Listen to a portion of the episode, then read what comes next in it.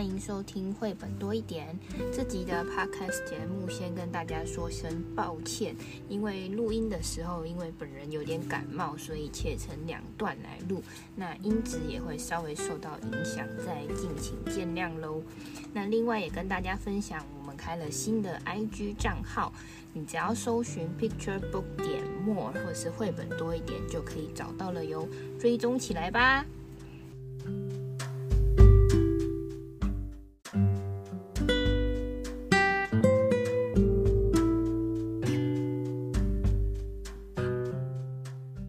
嗨，大家好，我是皮老板文姿。在 SDG 七的第三个主题呢，我们要讨论关于核能这件事情，那我们不会讲的很严肃啦，就是放开来，就是大家多个角度来讨论。我们在 SDG 六的时候也有讨论过那个核日本的核废水的问题。那这一集我们会讨论这个核能发电的这件事情。那这这个主题呢，我们要选用的这本绘本是也是日本的绘本，它的名字也很可爱，叫做《菠菜在哭》。嗯，其实讲到核能啊，不要就想到那个。核核能发电，或想到核战、核武，嗯，呃，其实核能呢，在日常其实无所不在，耶，不是只有为了发电跟战争毁灭。比如说，嗯，像蚊子就照过 X 光，嗯，哎，皮老板有照过吗？我想有有有哦。然后蚊子也做过断层扫描，嗯，那所以像可能你身边有大小朋友，我们希望不要啦，但是呢，可能也有做过。放射治疗，其实这些啊都是跟核能有相关的哦，所以核能呢不一定不好。当然啦，不几何的不能喝，有的时候呢，我们用了它，可能呢相对的我们要留意一些事情，不然呢可能会造成一些呃，我们说我们用核能发电不是最好的方式，可是有的时候。嗯，也是不得不的选择。那么我们怎么样可以像上一集那样？其实我们呃能源的来源可以多一些，我们正确的认识才能和平共处。那我们来看一下菠菜在在哭的这一本故事之前，一定要来针对作家跟绘者稍微说一下。当然，如果嗯、呃、各位听众手上有这本书的话呢，嗯，其实它是千田呃兼兼千仓。千田石，嗯，一个金在一个兼六元的兼，坚固的坚，千田石，嗯，医师，呃，写的文字，长谷川义史的图哦，你看我把长谷川义史拉这么长，就是偶像偶像，文字在二零二三的。十一月到日，再次到日本各很多的有绘本的地方，书店啊、图书馆在访的时候呢，在吴京武雄刚好遇到了，呃，长谷川义史先生的一个活动，然后连续好像有三次周六，他都在现场跟小朋友直接互动，是一个很爱孩子，也很能跟孩子互动的绘本作家呢。台湾的作者一定也不陌生，呃，比如说像，嗯、呃。呃，妈妈妈妈做给你，就是他的妈妈有一台超厉害的裁缝车，什么都可以做给他。还有为了他怕忘记，嗯、呃，他很小的时候就过世了，爸爸，嗯、呃，做了爸爸，嗯、呃，天堂的爸爸。还有为了记得他他的老师，呃，就是他的启蒙有大西老师，他画了用他的画来记录他身边的人。其实更多更多，也有人问他说什么章鱼烧小六啦，什么他都做一些吃的，嗯，日常的，嗯。那就有人问他说，你怎么不画一些动物呢？他说很多作家都画动物，是因为他们就甚至就是他就住在这个比较呃山里呀、啊，创作啊。那我是一个住在城市的绘者。所以呢，我画的就是一些日常，什么回转寿司啊，什么拉面呐、啊，哈。那，嗯、呃，那这一次他为什么画菠菜在哭跟核能相关的一个绘本呢？嗯，其实要跟大家剧透一下，如果你手上有这本书，一定要翻到后记。这个作者很感人，其实千田石医师他呢，一直一直都在从事一些相关的。公益活动哦，不管是一些医疗诊断呐，然后另外其实他也很喜欢透过一些文字分享。那么在二零一一年，就是我们知道的这个东京电力哈，然后后来发生福岛的这个事件呐，嗯，就刚刚那呃，比老板说上一集在讲核废水的问题，嗯，二零一一。的那个事件之后啊，其实就大家就在在福岛这个相关的地方，有很多人命的心情，呃，应该被记录下来。呃，这个医师呢，他就在想，他可以做些什么。那么想着想着，他觉得不能再想了哈，应该要赶快起心动念，就要赶快做了。然后呢，他他不会画画，所以这个很鼓励我。呃，蚊子有很多 想要跟呃小朋友交流的事，可是我不一定会画画，所以他找上谁？找上长谷川义史先生。长谷川义史先生以前画生活周遭的，尤其食物啊、面包、小六什么等等，然后也画一些人。诶，他他他知道他这么有名，又这么忙碌，那可是他就是想找他合作。结果长谷川义史先生呢、啊，他也觉得他可以挑战一下这样的主题，嗯、哦，所以就答应了。那两个人呢？不断不断的磨合，那这个大家都去看了。总之呢，最后啊，其实这个组合让日本人也蛮错愕的。但这本书呢，其实啊，已经了很长很长的时间，我们都还是非常的，嗯、呃，觉得他很能跟孩子沟通这样一件事情。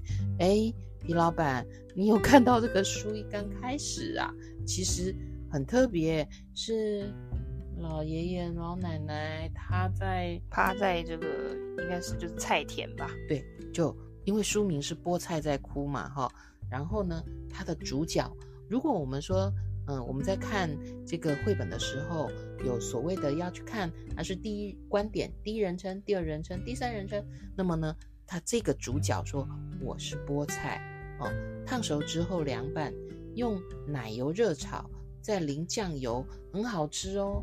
诶，这个跟你家吃菠菜一不一样呢？那翻到下一页，这个绿油油的菠菜，皮老板，你可以跟大家说一下吗？因为我太震惊了，就是一个很绿的菠菜变成很黑的菠菜，白底黑色的菠菜。呃，所以这本书其实等一下后面基本上都是这个逻辑哦，就是呃。好吃的菠菜，或者是好吃的日本的米超好吃，可是呢，它的下一页很可能就会变成黑黑的。就是我们呢，其实读文字也读图，这么好吃的菠菜、米，还有好喝的牛奶，为什么呃下一页就会变成黑黑的？没有人要吃我，没有人要喝我，嗯、人间美味的比目鱼也没有人要吃了。为什么？为什么？为什么呢？其实他就在跟孩子谈，有一种不明的东西笼罩在空气中，没有颜色、形状、味道，没有声音，那是什么呢？哦，所以菠菜在哭。嗯，种菠菜的刚刚，嗯，一翻开的那个页，哎，婶婶、叔叔、阿公、阿嬷也在哭。嗯，不只是菠菜哭，泥土、泥土哭，大海哭。天空哭，树在哭，花在哭，动物在哭，大家都在哭。这个地方一片黑，用色呢，它每一页都是一页是正常的，一页是感受到无比压力，好像哭到我觉得虽然文字写哭，图像是黑的，我心里好像也跟着哭了哦。那么他在呐喊，他们做错什么了？会变成这个样子哦。那这本书呢，其实连小小孩都可以看。为什么在哭呢？然后透过一个媒介跟孩子们沟通这么重要的事。如果你不知道怎么跟孩子谈核能，这本书还蛮贴心的。那书上有个 QR code，你可以呢。收到，小朋友也能懂核能的相关资讯。因为核能这件事情，就是以一般民众来说，第一个想法就是啊，核灾、核污染这两个，这个这两个想法比较深植人心啊。当然，跟新闻啊、媒体的一些报道都有相关。我们在那个。就是 SDG 六的时候，也是也有稍微讲到这样子的事情。那其实关于核能这件事情，它一定是有好处，我们才要用。因为核能它提供的就是一个稳定的输出这个能源的这个好处。那只是说它的呃危险性跟它所产生的废呃废料、核废物这些东西是目前可能大家还比较没有一个很好的解决方案，所以大家才会比较反对这样子的能源使用。那其实以台湾来说呢，就是因为我们有。多次强调的，我们不是只有使用一一一种能那个一种能源。以台湾二零二二的这个电力的结构来说，大概核能占了八点二四 percent，就总总总能源的八点二四是核能，然后有燃煤的部分有四十二个 percent，燃气的部分三十八、三十八、三十九 percent，其中有，然后另外有八个 percent 是所谓的再生能源，再生能源就是风力啊、水力啊、太阳能。哎那这个我们要努力哦。上一个故事我们讲能源岛人家做的事，我们也可以来努力一下。嗯，对，所以说从这个比例上来说，我们其实所有的能能诶能量来源呢，只有八个 percent 是核能，只是说因为有发生了这是，比如说车诺比的核核核核灾事件，然后日本的这个核灾事件的这个影响，大家感到非常的恐惧，就是万这个东西像是。对很多人来讲，说它是一个呃不定时炸弹，就是它哪天爆炸，其实会是很恐怖。现在大家应该想法是这样，那你也可以另外一个想法，好啊。那如果说我们不要用核能的话，那这么个八个 percent，比如说十个 percent 好了，讲个比较那个这个整数，那这十个 percent 的的能量来源的这些电力，这些解这个发电，我们要用哪些东西来替代？你不可能说我们。不用核能之之后，那你要怎么替代？不，maybe 我们可以跟那个那个能绿色能源岛一样，我们可以全部都用再生能源。那又是另外是一个方案嘛？只是说，诶，不能，也不是说为了反对而反对。你要呃完全不用核能也也 OK，但是我们要怎么样去补充？我们现在就是需要这么多的能量嘛？那比如说，你是不是可以每天每个月都少用十 percent 的电，而且是每天 always 持续这样下去？好，那我们就可以不要用这个。核核核能的这样子的能源，那这是一个想法。那另外还有一个想法，就是当初啊，就是因为在这个核灾发生的时候，一定会有非常多人有这种反核的行动出现，就是说我们一定不能，应该说我们应该立刻的停止使用核能发电。已经非常多的呃新闻报道啊，或是。一或者说居民民众一定会有这样的情绪产生。那以科学的角度，大家是怎么看这件事情？在二零一三年的时候，有 NASA 两个科学家，这两个科学家呢？关于这个这两个科学家他们做的研究是什么？他们就很好奇，就是说这个化石燃料跟核能究竟他们所造成的这些污染，到底对呃一般人民的这个生命危险的程度到底有多？就是有哪一个有哪一个比较好，或是有哪一个真的是比较显著差异到底是什么？那这个 paper 呢，他们是二零一三年发表的。那这个 paper 的名字就是就是如如何去就是比较这个呃化石燃料所产生的这些温室气体跟核能所造造成的这些灾害，它们之间的优优缺劣势的这些比较。那它在这个那个在这个文章里面，它所使用的是死亡人数作为指标，因为这件事情是大家很具体。会可可以想象的一件事情嘛，比如说是那个核灾发生的时候，大家一定会呃新闻或是媒体会报道说这次核灾造成了多少的伤亡，有可能是在现场救灾人员的伤亡，有可能是他第一就是第一个时间就在核灾现场的受受到核辐射污染的直接的这样子的影响的伤亡都有可能。总而言之，就是因为这个核灾所受核灾影响的死亡人数，那另外一个的死亡人数呢是，如果我们不要用核核能发电，我们全部都是用这个火力发电，或者全部都是用化石燃料的这样的条件下所产生的所有的这些呃温室气体所造成间接的空气污染。或是气候变迁所造成的死亡人数又是多少呢？但由于这件事情不是真实发生，这是用数据或者说模拟来算出来的一个结果。那大家觉得结果到底是什么呢？其实我看到这个结果的时候，我还是觉得还是蛮压抑的，因为毕竟它不是一件真实发生的事情，而且这个空气污染这件事情它不是立即性发生的，它是。很很缓慢的一个过程，不是说像核灾就砰一个，然后大家很很快的，就是有这种巨大事件性的伤亡。那这个化石燃料呢，它有点像是，嗯，有点像慢性的感觉吧，就是你的空气越来越糟，造成大家的这个呃，比如说肺癌的风险会提提高。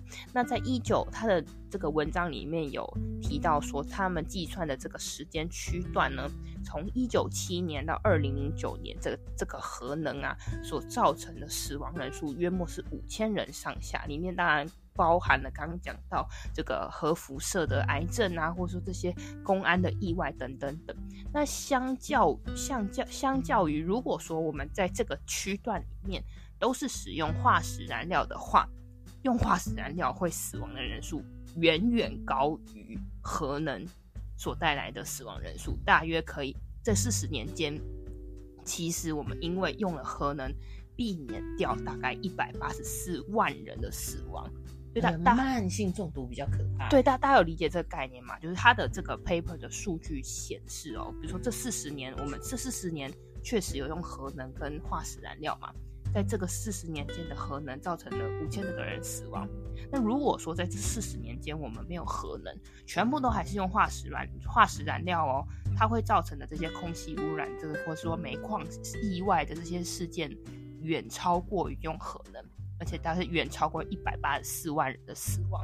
那 除此之外呢，他也对未来做了一个预测，就是未来的四十年，如果说还是不用呃这个核电厂，到底还会有就是有多少人呃因为这个化石燃料的空气污染所所造成死亡，还是会远高于这个核能核能发电厂的核灾事件？因为核灾事件它不是。always 会有核灾，那也太恐怖了。现在大家的那个害怕的心理是，它一旦爆炸了，或一旦有什么意外，会造成一些伤亡嘛？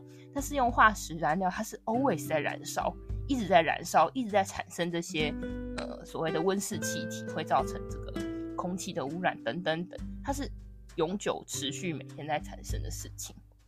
所以有碳排放的问题，对，还有碳排放的问题，对空气、对那个气候的影响也是有一定程度的这个考量啊。那当然，这个研究有可想而知，这个研究有很大的限制，毕竟它是对于过去的预测跟未来的模型，但也没有考虑到说，比如说气候的变迁，因为这时候是很变动的一个。算是很复杂的模型吧，就是不是那么容易去测量的。它只能够说去限制一些数据，让这个模型或是数据可以做一个预测跟判断。那不过呢，也透过这一份呢 paper 或是结果，让大家重新的呃，算是用科学的角度来思考一下，究竟核能跟化石燃料，大家的想法是不是呃。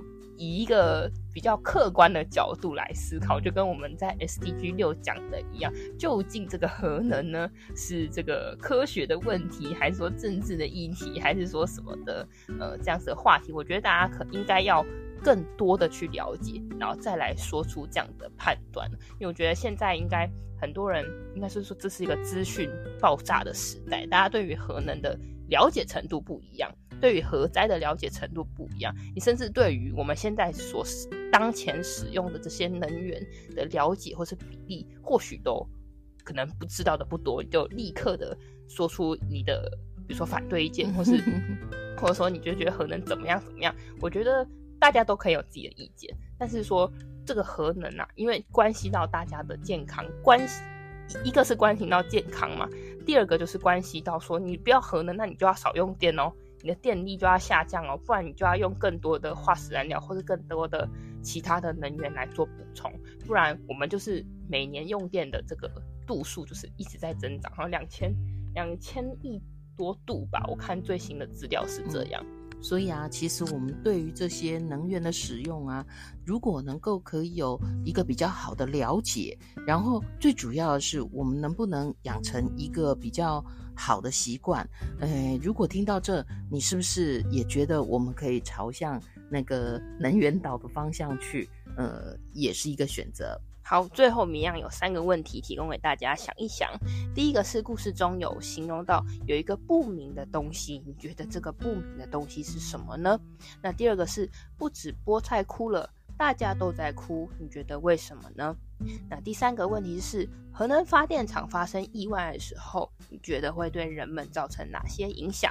如果你喜欢今天的节目，欢迎分享给你的朋友，也可以在评论区留下你的答案哦。我们下个故事见，拜拜，拜拜。